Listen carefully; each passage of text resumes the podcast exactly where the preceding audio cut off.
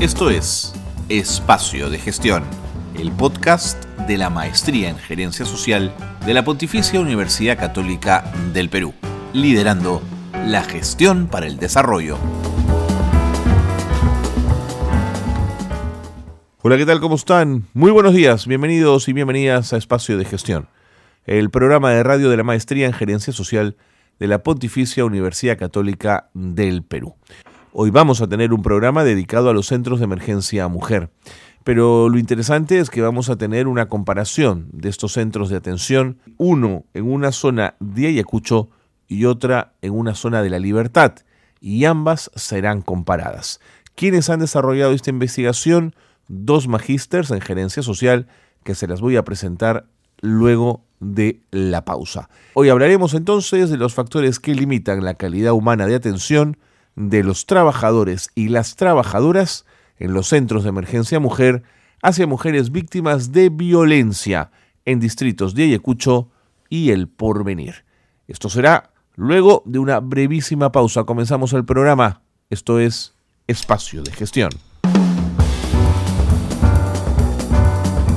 Bien, seguimos en espacio de gestión con, conversando y entrevistando a quienes han pasado por la maestría en gerencia social y quienes a través de su investigación de grado obtuvieron justamente el grado de maestría en gerencia social.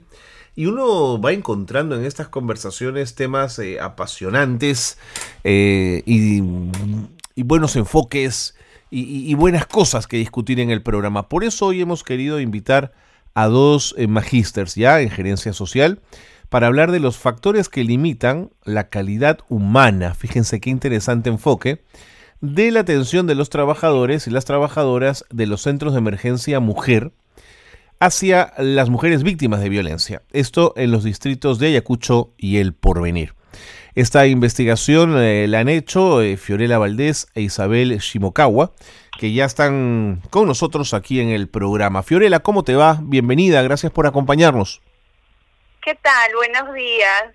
Eh, sí, todo bien, felizmente. Yo me encuentro en la en la ciudad de Ayacucho y justamente es de donde yo nosotros hemos planteado la, la, investigación para hacer más o menos una comparación ¿no? de cómo va la atención a las mujeres víctimas de violencia en Ayacucho, que está ubicado en la zona sur del país, en comparación del porvenir que está ubicado hacia el norte, ¿no? Hemos querido un poquito enfocar eh, si depende más de lo si depende más de los programas sociales que está que ha planteado el, el gobierno porque en cuanto a la violencia contra la mujer eh, el gobierno tanto local regional como nacional tienen varios programas en paralelo entonces nosotros queríamos saber, ¿eso está impactando, está influyendo, está disminuyendo la violencia contra las mujeres? ¿Qué, qué está haciendo cada programa? ¿Se está midiendo? Tenemos los indicadores y todo, entonces hemos querido hacer la investigación desde ese punto, ¿no? ¿No, Isa? Ahora vamos a, vamos a, vamos justamente a abordarlo eh, a profundidad. Isabel eh, Shimokawa también está con nosotros, que también fue parte de este equipo que hizo la maestría. Isabel, ¿cómo te va? ¿Qué tal, Carlos? ¿Cómo estás? Y un gusto estar aquí compartiendo contigo, también con, con Fiorella, que hicimos ese trabajo juntas y un poquito como comentaba, nosotros estábamos estudiando la, la maestría de gestión social y a las dos nos interesaba este tema, ¿no? Y gracias también al asesoramiento de, de nuestra asesora en ese momento, la profesora María Teresa Tobar, eh, nos unió para hacer esta comparación entre los centros de emergencia mujer de Ayacucho, donde Querela se encuentra actualmente, y sobre el porvenir, que, que, que es un distrito de Trujillo de la Libertad, en donde yo me encontraba en ese entonces, ¿no? Entonces fue un trabajo muy enriquecedor, nos han unido a través de la maestría, yo conocí a Cerela allí y salió este, este lindo trabajo para hacer esta comparación por un tema tan importante que es la violencia contra la mujer, ¿no? Y cómo, cómo se puede prevenir, cómo se cómo es el flujo para poder esto eh, abarcarlo, ¿no? Y darle soporte a las mujeres y a cualquier otra persona que pueda estar pasando por este círculo, ¿no? No, me parece, me parece que tuvieron una idea brillante, estando una en Ayacucho y la otra en Trujillo, tenían capacidad de hacer su trabajo en el territorio y luego de pronto juntar la información eh, cruzar indicadores, datos y todo lo necesario para hacer una tesis que fue aprobada además con gran éxito. Las dos hoy son magísteres en gerencia social. Pero primero cuéntame un poquito, Fiorella, ¿por qué quisiste ser magíster en gerencia social? ¿Por qué te interesaba la maestría? Ah, lo que pasa es que, eh, bueno, yo soy economista de profesión, eh, pero siempre he estado trabajando al lado de, he estado trabajando en áreas de programas sociales, de proyectos sociales. Entonces ahí fui viendo eh, en qué consistía estos programas sociales, que era este, más o menos atacar la eh, desnutrición o, ayudar a población vulnerable y en riesgo social, ¿no? Entonces sentía que necesitaba todavía tener, eh, eh, indagar más sobre, no sé, aportes teóricos, prácticos, necesitaba ahondar más en, en lo que es en lo que es eh, la gerencia social. Entonces empecé empecé a buscar sobre programas de gerencia social porque eh, para mí yo en ese momento veía que bueno si bien es cierto los eh, hay programas hay programas de, de ayuda social para gente vulnerable pero lo que no hay es una estrategia dentro de estos programas. Si bien es cierto algunos están diseñados pero no eh, la eh, los profesionales que, que dirigen todavía carecen de ciertos conocimientos técnicos como para poder eh, como para poder sacar indicadores y para poder ver si realmente ese programa está está generando algún tipo de impacto en la localidad. Entonces yo sentía que faltaba eso y empecé a indagar sobre la gerencia social y fue así como llegué a, a, la Pontificia Universidad Católica y, ahí indagué pues en, qué consistía eh, la maestría de gerencia social, ¿no? Claro. ¿Y tú, ¿Y tú Isabel, cómo te fue, cómo llegaste tú?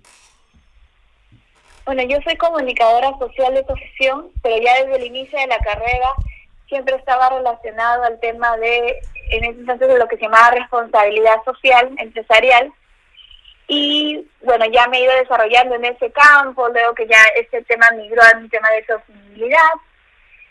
Y me recomendaron la maestría de la universidad también por los beneficios que tenía, ¿no? que era un modelo híbrido, que lo podía llevar de Trujillo, teníamos algunas clases presenciales que sí teníamos que llevar en Lima. Entonces, esa facilidad y también eh, como objetivo personal de ya llevar la maestría como desarrollo profesional, fue que me llevó hasta estudiar gestión social, ¿no? Para poder complementar eh, todos los estudios y además que la maestría de por sí te da esta visión súper global, súper de gestión de políticas, ¿no? Que ya te permite tener esta visión mucho más amplia acerca de, de todo lo que es la gestión eh, de, los, de los grupos, ¿no? De los grupos sociales. Así que por allí fue que llegué a la maestría, ¿no? Correcto. Y entonces se conocen en la maestría, Fiorella. Sí, nos conocimos en la maestría. De hecho, nos conocimos justo cuando empezamos a, ver el, em, el trabajo de investigación, a elegir el tema. Eh, ella estaba haciendo, Isa por su parte estaba haciendo eh, de los centros de emergencia mujer en el en Trujillo y yo aquí en Ayacucho y la profesora, eh, nuestra asesora, que fue la profesora Teresa Tobar, ella nos nos contactó, nos dio, este, nos dijo que saldría mejor si hacemos un comparativo para ver más o menos cómo, cómo lo enfocamos, ¿no? y así fue Que, nos, conocimos. De acuerdo. Bueno, eh, si me lo permiten, entremos, entremos de lleno a la, a la investigación. Eh, yo primero quisiera preguntarle a Isabel, a partir de, lo, de los hallazgos, a partir de la investigación, ¿cuáles son los principales desafíos que enfrenta el personal de un centro de emergencia mujer cuando brinda atención a mujeres víctimas de violencia en estos distritos? Dentro del trabajo que se realizó en coordinación con, con y comparando estos dos centros, sí tuvimos muchos factores en común, ¿no? Por ejemplo, uno de ellos, que fue uno de los más importantes, era acerca del conocimiento, acerca de las políticas y la legislación que tenían eh, los colaboradores de los centros de emergencia mujer en ambas regiones, las regiones están separadas, eh, tan distintas una de la otra, pero con las mismas carencias de conocimientos, ¿no? de capacitación, de poder llevar este asesoramiento eh, de manera correcta para que las víctimas de violencia eh, puedan superar este círculo, ¿no? Ese fue uno de los primeros hallazgos que encontramos. Interesante. Y Fiorella, ¿cómo se aborda esa capacitación al personal para garantizar una comprensión profunda de los problemas de violencia de género? Sí, mira, eh, lo que nosotros encontramos fue que más que em, nosotros encontramos que más que el, o sea, el programa está, el Centro de Emergencia Mujer está bien estructurado, eh, tiene un manual de atención, tiene todo, pero la, la deficiencia que tiene justo es el personal, porque las dos nos planteábamos y decíamos, eh, pero el mismo personal que atiende es el mismo personal que, sea, son las mismas personas que pertenecen a esta sociedad, a esta sociedad que, que todavía está... Eh, que todavía hay machismo enraizado, que todavía eh, que la, la gente que trabaja en, los centros de emergencia mujer son hijos, hijas de, la, de, de familias que, que su educación ha sido en base al machismo, en base al maltrato, en base a todo este tipo de violencias, ¿no? Entonces justo cuando uno llega como víctima de violencia, de violencia familiar, eh, lo ven tan normalizado, lo ven, eh, lo ven en su día a día, lo ven en el día a día de la sociedad, eh, que, que se pierde un poco la empatía por la víctima de, la violencia contra la mujer. Y otra cosa que encontramos es también que, el que al personal le faltaba capacitación, porque hicimos unas encuestas sobre la ley del, la ley de de la lucha contra la violencia contra la mujer, hicimos este encuestas, hicimos preguntas y todo, y ahí encontramos varias deficiencias, ¿no?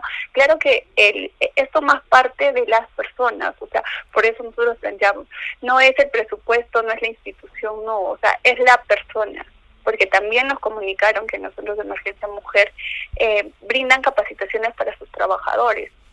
Eh, también tenemos toda la legislatura que, yo, que todas las personas tenemos acceso ahora no al internet y podemos encontrar este, las leyes, las normas eh, y todo, ¿no? Lo podemos encontrar con mayor facilidad, pero ya depende depende por eso de las personas, cómo, cómo abordamos este tema. Y, y personas que atienden este tipo de problemas tan vulnerables para nuestra sociedad, tan dañinas para nuestra sociedad, porque tengamos en cuenta que las mujeres contribuimos al, al crecimiento económico, contribuimos al aporte. Nosotras aportamos este, aportamos a nuestros hogares y no solo aportamos económicamente, sino también nosotros nos encargamos de, de las labores, de, de, de, las cosas que se puedan realizar en el hogar, ¿no? Entonces, siendo eh, las mujeres también una parte importante de la sociedad, eh, nosotras no, eh, cuando sufrimos algún tipo de violencia y acudimos a estas instituciones, eh, bueno, en este caso específico a, los centros de emergencia mujer, a veces no tenemos la atención que uno quisiera, no vemos eh, la indiferencia que hoy, más que la indiferencia, la normalización que hay. Ok, ok. Isabel, ¿y, ¿y, coincides en tu, en tu experiencia que no es un tema de recursos disponibles para el centro? O sea, ¿en qué medida se satisfacen las necesidades actuales de los centros de atención a las mujeres víctimas de la violencia en términos de sus recursos? Bueno, dentro de la investigación eh, utilizamos diferentes tipos de materiales, encuestas, realizamos entrevistas también a las usuarias, entrevistas a los a los colaboradores del, de los centros de emergencia y frente a esto, o sea, ellos, por ejemplo, menos del 30% conocían esta ley de en contra de la, eh, por la violencia a las mujeres. Mm. Entonces sí había un tema de falta de conocimiento. También las usuarias indicaban eh, que era que la empatía que podían tener los trabajadores frente a la problemática que ellas tenían era muy baja, por lo cual ellas consideraban de que era una pérdida de tiempo, por ejemplo, asistir a estos centros, ¿no? Eh, la empatía no ayudaba a la atención, a una buena atención de calidad y no les explicaban bien el flujo de trabajo que o el flujo que iban a llevar sus casos, ¿no? Entonces, mm. eh, eh, era una sumatoria de varios factores, de varias variantes que contribuían a que, a que quizás la experiencia de las usuarias dentro del SEM eh, no sea la óptima para, para poder llevar este problema, ¿no? Y otro de los factores también súper importantes que encontramos en ambos centros era la infraestructura del mismo centro, ¿no? Es, es un problema tan sensible, tan personal, que tiene sus formas de tratamiento, a pesar de que existe la guía de atención a la usuaria. Eh, por ejemplo, los ambientes no se prestaban para poder tener una conversación privada, ¿no? Mm. Eh, las usuarias pasaban de un lado a otro, se revictimizaba la usuaria, esta tenía que hablar con primero con el primer atención, con el psicólogo, con la parte legal. Entonces, hay un tema de forma de cómo se trata a la usuaria para y de esa es la percepción que ella se lleva frente a la presentación de una problemática en estos centros. De acuerdo. Eh, Fiorella Isabel, voy a pedirles que me esperen un ratito, tengo que ir con las noticias de gerencia social. Terminada las noticias, regresamos para seguir conversando. Quédense con nosotros, no se vayan. Gracias. Estamos con eh, Fiorella Valdés y con eh, Isabel eh, Shimokawa, ambas magísters en gerencia social, que nos están contando de su investigación ligada a los centros de emergencia mujer y a la atención en esos centros de emergencia en mujeres víctimas de violencia, tanto en Ayacucho como en el distrito del Porvenir en Trujillo. Pausa y vamos con las noticias, regresamos en un instante. Esto es Gerencia Social Noticias. Los centros de salud se encuentran en la mira debido a la precariedad de los servicios en todo el país. Ese tema ha sido evidenciado tras el lamentable fallecimiento del congresista Hernando Guerra García, ya que no pudo ser atendido en Punta Bombón, en Arequipa, a las 11 de la noche en un local de salud 1.3. Desde mañana se ejecutará el corte de agua en 22 distritos de Lima. Se aconseja a la población almacenar agua en envases de primer uso con tapa para poder evitar cualquier tipo de contaminación del agua. Rebeldes y cautivas, las mujeres de la Guerra del Pacífico es una exposición que presenta el Centro Cultural de la Universidad del Pacífico desde el 3 de octubre. Esta exposición busca generar una reflexión sobre lo sucedido en lo cultural y en la sociedad civil durante la Guerra del Pacífico. Hasta aquí las noticias de gerencia social que marcan la actualidad. Seguimos en el programa, qué bueno que se han quedado con nosotros porque Fiorella Valdés e Isabel Shimokawa están con nosotros y nos acompañan para justamente hablar de su investigación de grado y los alcances que tuvo y las conclusiones a las que fueron arribando. Em, yo quería preguntarte, eh, Fiorella, por mm, el tema de las barreras culturales y lingüísticas, sobre todo en el tema yacuchano. ¿Cómo, cómo se manejan estas? Ay, ya listo. Eh, permíteme, quería hacer una acotación del tema. Adelante, adelante, sí. Eh, quería hacer una acotación. La, en bueno, eh, aquí en el país y creo que en todas partes del mundo, siempre los recursos van a ser escasos. Los recursos van a ser escasos y las necesidades ilimitadas, ¿no? Entonces, justamente aquí es, es donde entramos a tallar los gerentes sociales para ver, para dar, para darle justo esa eficiencia y eficacia en los, para llevar la eficiencia y eficacia a los programas sociales y con los recursos limitados que tengamos podemos podemos atender mejor, podemos brindar mejor los servicios sociales a la población, porque para eso estamos, ¿no? Para eso estamos. Eh, respecto a las barreras culturales, eh, aquí en Ayacucho, en la mayoría, bueno, yo no, yo no lo encontré mucho como una barrera cultural porque aquí en el Centro de Emergencia Mujer, eh, las que las señoritas que atendían, las que estaban en atención al público, eh, sí hablaban quechua. Entonces ellas, ellas sí hablaban en quechua, sí, de hecho venía una quechua hablante, una persona quechua hablante, sí había esa facilidad de atender y poderle explicar. Eso, eso es importantísimo. Claro, en el caso del porvenir Isabel eso no era tan necesario, todos eran castellano hablantes, seguramente. Sí, correcto. Y esas ya, eh, quizás a comparación de Ayacucho, en el porvenir de Trujillo, eh, la cultura es mucho más homogénea, ¿no? no tenemos tanta diversidad como en el sur. ¿no? De acuerdo.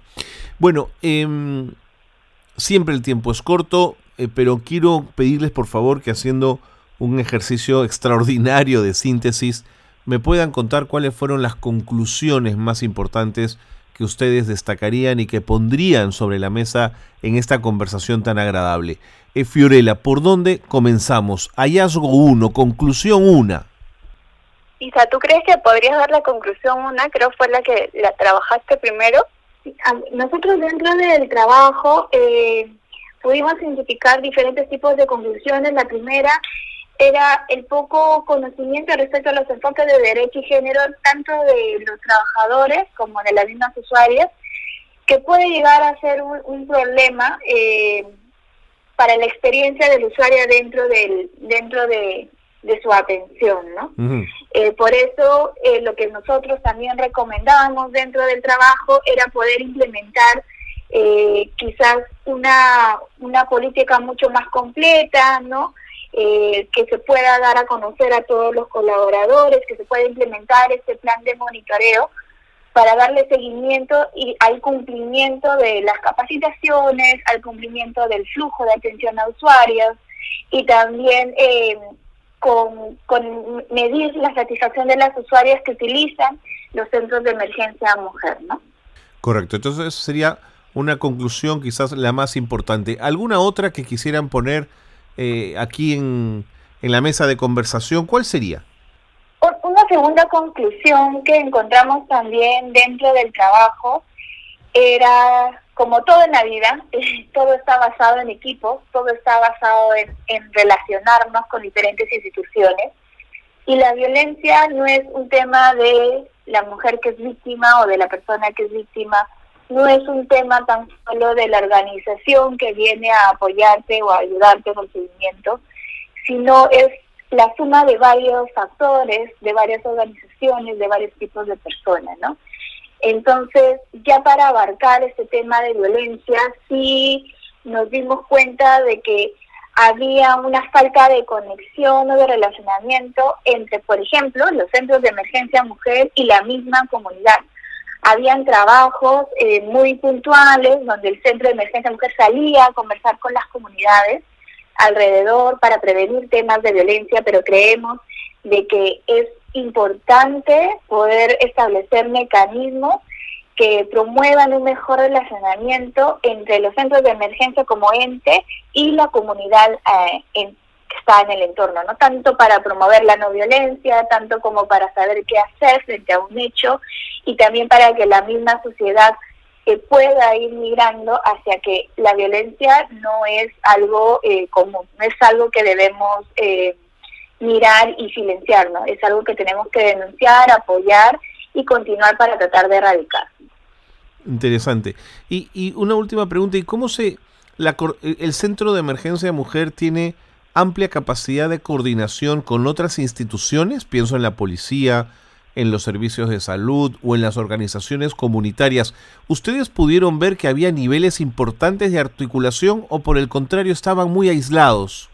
Lo que lo que nos pudimos percatar es que en la teoría, en cómo está estructurado los centros de emergencia mujer, o sea, debería ser así, pero en la práctica, en la realidad, mm, eh, solo con algunas, no con todas. No existe esa cogestión entre instituciones que abordan el mismo problema social. No te eh, creo. no, existe esa cogestión. Y es ahí también, por ejemplo, en la maestría, un tema, uno de los temas muy importantes que tocamos es em, esta estrategia de cogestionar entre instituciones, porque si son varias instituciones que tienen un presupuesto para un mismo objetivo, lo que deberían hacer es cogestionar para obtener mejores resultados. Así es. Entonces, eso, por ejemplo, es una debilidad que está aquí en los centros de emergencia mujer. Muy bien. Me ha ganado el tiempo. Mm, me quedaría conversando un buen rato con ustedes porque el tema es apasionante y revela problemas que hay que subsanar en el tiempo. Pero no sé, Isabel, Fiorella, si quisieran eh, dar alguna idea final, redondear algún punto que nos haya faltado. Comienzo contigo, Isabel. Bueno, con respecto a, a lo que estudiamos junto con Fiorella, nuestro trabajo de tesis, eh, escogimos este tema porque es súper interesante, nos apasiona realmente el tema de la gestión social y el tema de la violencia contra la mujer es un tema latente, ¿no? Que debemos empezar a hacer, o bueno, debemos seguir manteniendo, eh, siendo gestores para tratar de erradicar este tema que puede hacerle tanto daño a nosotros como país.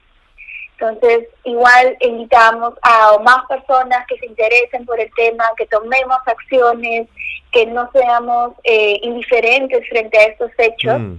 Y está en nuestras manos poder cambiar algo día a día, hay que hacerlo, ¿no? Correcto. Y con respecto a lo aprendido en la maestría, o sea, realmente fue una gran experiencia, eh, mucho conocimiento, eh, un, un montón de formas de ver de las problemáticas de manera más amplia, más de gestión de políticas, también esta oportunidad de ir a una pasantía a Medellín, por ejemplo, que yo tuve la oportunidad de ir, también te abre nuevas visiones, nuevas formas de manejar estos sistemas y por último, esto también haces buenas relaciones, ¿no? En este caso con Fiorella, que yo no la conocía, y cómo terminamos haciendo juntas ese trabajo de tesis que nos llevó bastante esfuerzo y nos y nos unió bastante también para poder llevarlo a cabo. Así que son muchas las experiencias que nos que yo me estoy llevando personalmente de este estudio, así que sí, lo recomiendo al al 100%, tanto para un desarrollo profesional como personal. Muy bien, Isabel, muchísimas gracias. Fiorella, palabras finales, por favor.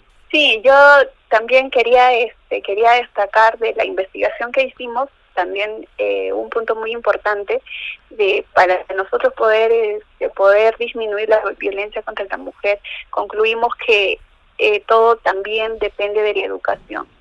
Eh, en nuestros políticos deberían abarcar un poco más en el tema de educación inicial primaria universidad para poder este para poder eh, ir disminuyendo la violencia contra la mujer y, coincido totalmente con Isa eh, de que esta maestría nos ha nos ha dado mucho conocimiento y nos ha contribuido a nuestro desarrollo personal y profesional.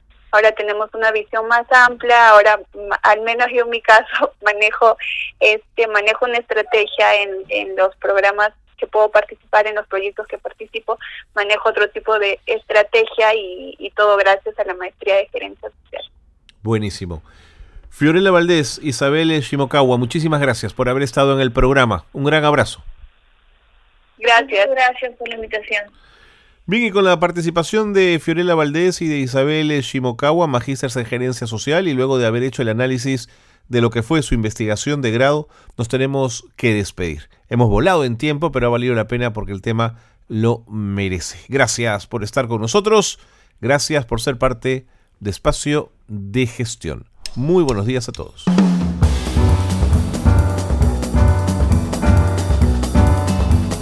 Hasta aquí una nueva edición de Espacio de Gestión, la gerencia social liderando la gestión para el desarrollo.